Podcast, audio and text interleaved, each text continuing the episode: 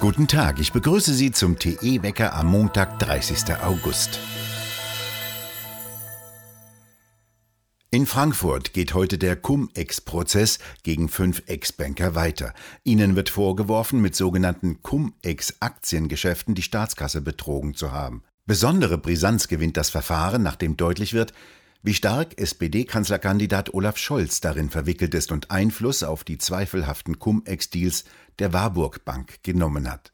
Der Spiegel veröffentlichte enthüllende Vermerke des Finanzsenators Tschentscher auf einem Brief der Warburg Bank. Und damit bricht die Verteidigungsstrategie von Scholz zusammen. Der hatte sich auf die politikübliche Verteidigung zurückgezogen, ich wusste von nichts. Im anderen Skandal um den Wirecard-Finanzdienstleister wollte sich Scholz in einem Untersuchungsausschuss nicht mehr an dubiose Treffen mit Bankern erinnern. Die freuten sich, dass der damalige erste Bürgermeister Hamburgs ihnen Millionen erlassen hatte. Doch die Staatsanwaltschaft hatte das Tagebuch eines der Banker mit entsprechenden Gesprächsprotokollen beschlagnahmt, die die Treffen belegten. Schon droht die Opposition mit einem zweiten Wirecard-Untersuchungsausschuss. Allerdings, so der Parteienforscher Oskar Niedermeyer, seien die Cum-Ex- und Wirecard-Skandale so komplex, dass sie kaum jemand versteht und die meisten nicht interessierten. Töricht nannte gestern Abend bei der ersten Diskussionsrunde der drei Kanzlerkandidaten Armin Laschet von der CDU die Pläne zur Erhöhung von Steuern, wie sie SPD und Grüne wollen. Laschet sprach sich für Stahlindustrie und für die Abschaffung des, wie er sagte, bürokratischen Monsters EEG aus. Er und SPD-Mann Scholz wollten keine Abschaffung innerdeutscher Flüge. Scholz dagegen lehnt Steuersenkungen strikt ab. Zu massiven Protesten gegen die Corona-Maßnahmen kam es am vergangenen Samstag und Sonntag in Berlin. Fast alle von Querdenkern angemeldeten Demonstrationen wurden verboten. Gegen diese Verbote wurden vier Eilanträge eingereicht, doch bis auf einen alle abgelehnt. Doch klar war, dass alle Demonstrationen dennoch stattfinden würden. Die Polizei versuchte daher, die mit 4200 Polizisten, Wasserwerfern, Polizeihubschraubern und Polizeibooten zu verhindern. Sie versuchte, eine Demonstration am Leipziger Platz zu verhindern, indem sie alle Brücken sperrte. Begründung, die Demonstranten wollten angeblich zum Regierungsviertel durchdringen. Den Potsdamer Platz blockierte die Polizei, indem sie mit 20 Zelten und vielen Polizeimotorrädern einen Tag der Verkehrssicherheit abhielt. Normalerweise findet dieser Tag im Juni statt. Erinnert werden muss an den Satz des Berliner Grünen Benedikt Lux aus einem Interview. Wir haben, so sagte er darin, die gesamte Führung fast aller Berliner Sicherheitsbehörden ausgetauscht und dort ziemlich gute Leute reingebracht.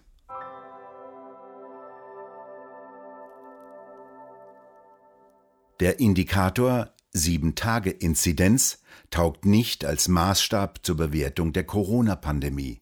Kleinräumige Unterschiede wie Bevölkerungsstruktur und Umgebungsfaktoren verschwinden. Das stellte der Interessensverband der betrieblichen Krankenversicherungen BBK in einem neuen Thesenpapier fest, das gestern veröffentlicht wurde. Eine Autorengruppe aus verschiedenen Wissenschaftlern untersucht als Schwerpunkt die Folgewirkungen der Pandemiepolitik auf Kinder und Jugendliche. Die seien bisher am folgenschwersten von den Kontaktbeschränkungen betroffen. Schulen dagegen seien keine Hotspots, so die Autoren, und Hygienemaßnahmen wie Maskenpflicht weder geeignet noch verhältnismäßig. Der BBK verweist auch auf den zweifelhaften Wert der Impfempfehlung für Kinder und Jugendliche. Es fehle zudem jegliche Perspektive für die Bevölkerung.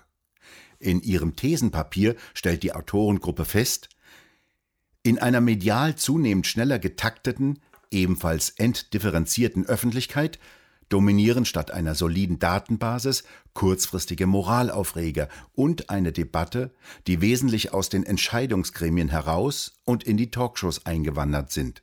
Alles begleitet durch die mediale Dauerpräsenz von Twitterern sowie Kandidaten, die sich für die Merkel-Nachfolge positionierten und Verbandsfunktionären und anderen.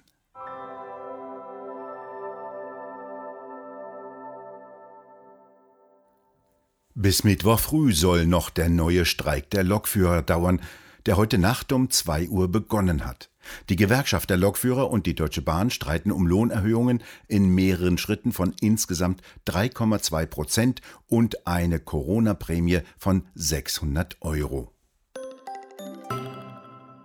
Eigentlich sollten amerikanische Geheimdienste bis Ende August herausgefunden haben, woher das Coronavirus kommt. US-Präsident Biden hatte dazu vor kurzem seine Geheimdienste verdonnert, doch ein endgültiges Ergebnis konnten die nicht liefern. In einem Bericht hieß es, dass einige Experten von einem Ursprung im Labor ausgingen, andere von einem natürlichen Ursprung. Einig seien sie sich nur darin, dass das Virus nicht als Biowaffe entwickelt wurde. Biden hatte dazu bisher nichts gesagt, was er mit den Erkenntnissen anfangen will. Ihm stehen auch nicht sehr viele Optionen zur Verfügung, sagte vor kurzem der ehemalige NATO-Oberst Ralf Thiele im Gespräch mit Tichys Einblick. Er kann äh, China äh, außenpolitisch unter Druck setzen. Wir haben ja im Augenblick eine Situation, äh, in der sich die äh, Wertschöpfungsketten weltweit äh, verschieben. Amerika ist unter Druck, nicht zuletzt auch deshalb, weil China in den letzten Monaten ungeniert produzieren konnte und auch Wertschöpfungsketten ungeniert verändern konnte, während wir im Westen insgesamt, nicht nur die USA, doch sehr mit den Auswirkungen zu kämpfen hatten. In Afghanistan hat gestern Abend eine US-Drohne ein Fahrzeug zerstört, mit dem nach Angaben des US-Militärs Selbstmordbomber einen Anschlag am Flughafen von Kabul ausführen wollten. Heftige weitere Explosionen aus dem Fahrzeug deuteten darauf hin, dass es sich um eine bedeutende Menge an Sprengstoff gehandelt haben müsse, so ein Militärsprecher. Die Türkei könne die Last einer neuen Welle afghanischer Flüchtlinge nicht tragen, sagte der türkische Außenminister Cavusoglu nach einem Gespräch mit dem Bundesaußenminister. Die Türkei habe bereits 3,7 Millionen syrische Flüchtlinge aufgenommen. In Tunesien wird in dieser Woche der Ausnahmezustand verlängert. Den hatte Staatspräsident Sayed vor vier Wochen angeordnet und den Ministerpräsidenten und das Parlament entmachtet. Versammlungen von mehr als drei Personen sind verboten. Es gibt eine nächtliche Ausgangssperre. Wirtschaftskrise und verfehlte Pandemiepolitik führten auch dazu, dass sowohl immer mehr Tunesier ihr Land verlassen und mehr Migranten in das nur 140 Kilometer entfernte Italien übersetzen, ungehindert von korrupten Polizisten. Dies, obwohl EU und Tunesien Abkommen über eine Begrenzung der Migrantenströme abgeschlossen hatten. In dieser Woche wird es ernst für Hansi Flick, den neuen Bundestrainer. Seine Aufgabe ist schwierig. Er soll nichts weniger als die abgestürzte Fußballnationalmannschaft wieder zurück in die Spitzengruppe führen. Drei Qualifikationsspiele am kommenden Donnerstag, Sonntag und in der übernächsten Woche gegen Liechtenstein, Armenien und Island stehen auf dem Spielplan. Heute Nachmittag findet in Stuttgart das erste Training statt. In der kommenden Woche wird es wieder trockener und wärmer. Doch bis dahin kommen aus östlichen Richtungen noch Wolken, die erhebliche Regenmengen mit sich bringen. Von Thüringen über den Harz bis hin zu den Alpen gibt es wieder sehr kräftige Regenschauer. Aus dem Nordwesten wird es am Mittwoch langsam besser und zum Wochenende werden spätsommerlich warme Tage erwartet. Wir bedanken uns fürs Zuhören. Schön wäre es, wenn Sie uns weiterempfehlen würden. Und wir hören uns morgen wieder, wenn Sie mögen.